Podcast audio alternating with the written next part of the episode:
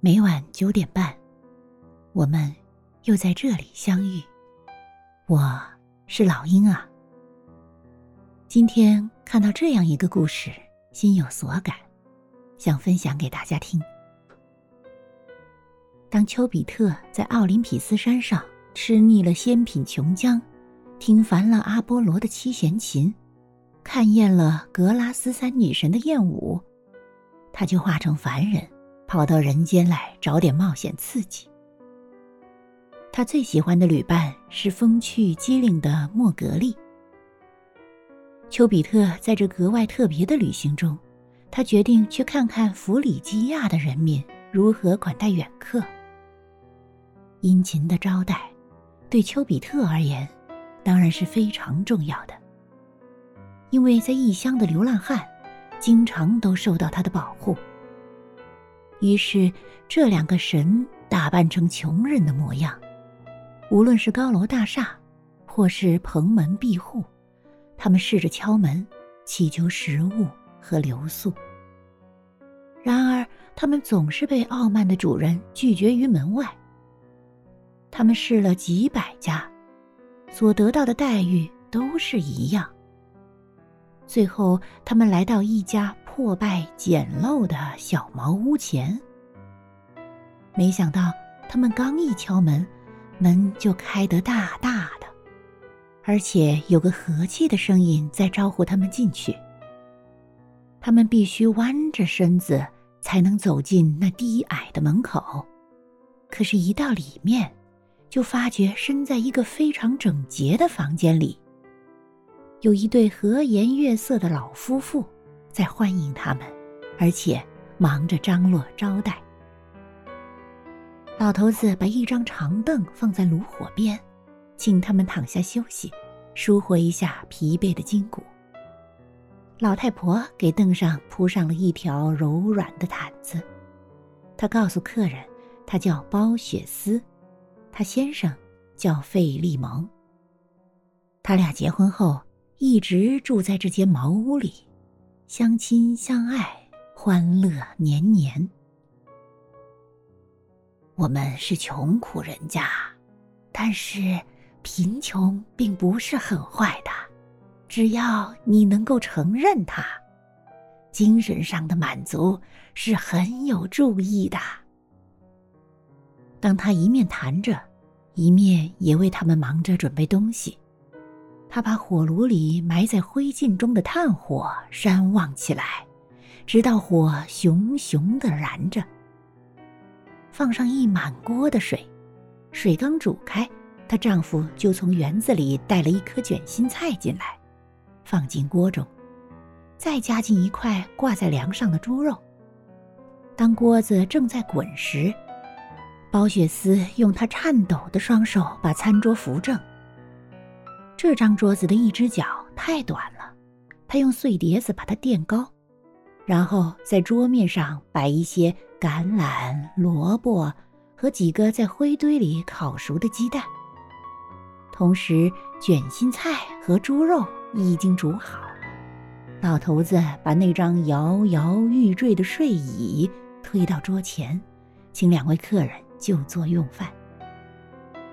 他还给他们两只木碗。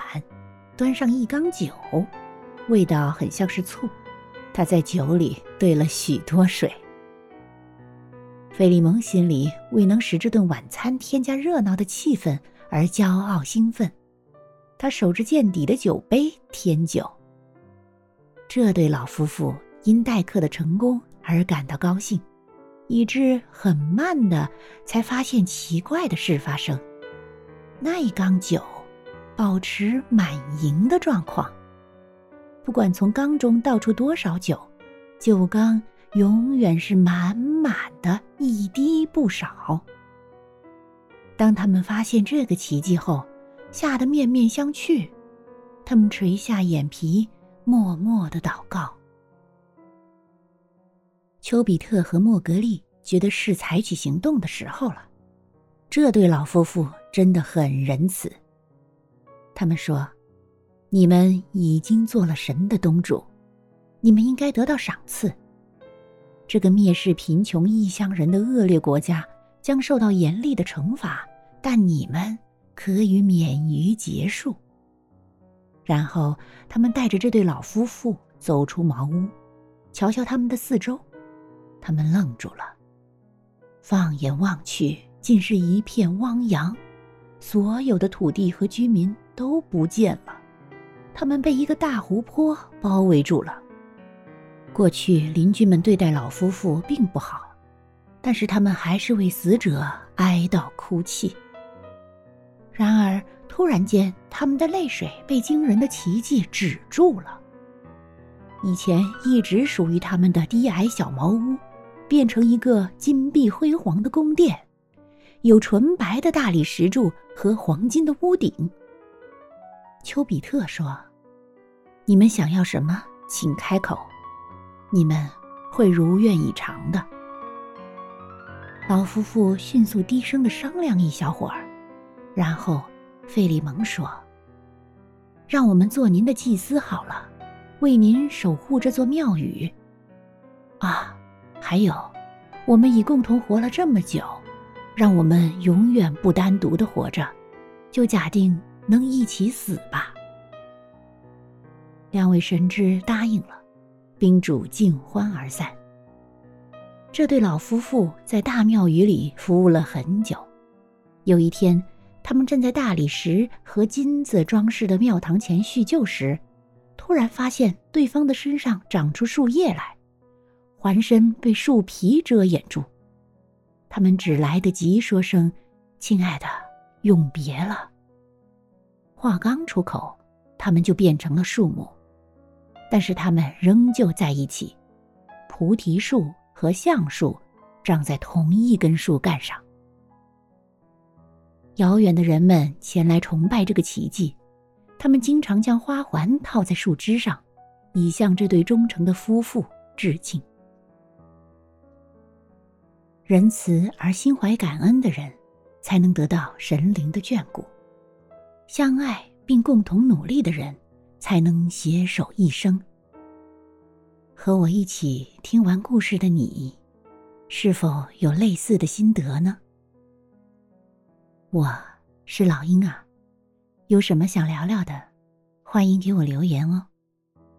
晚安，好梦。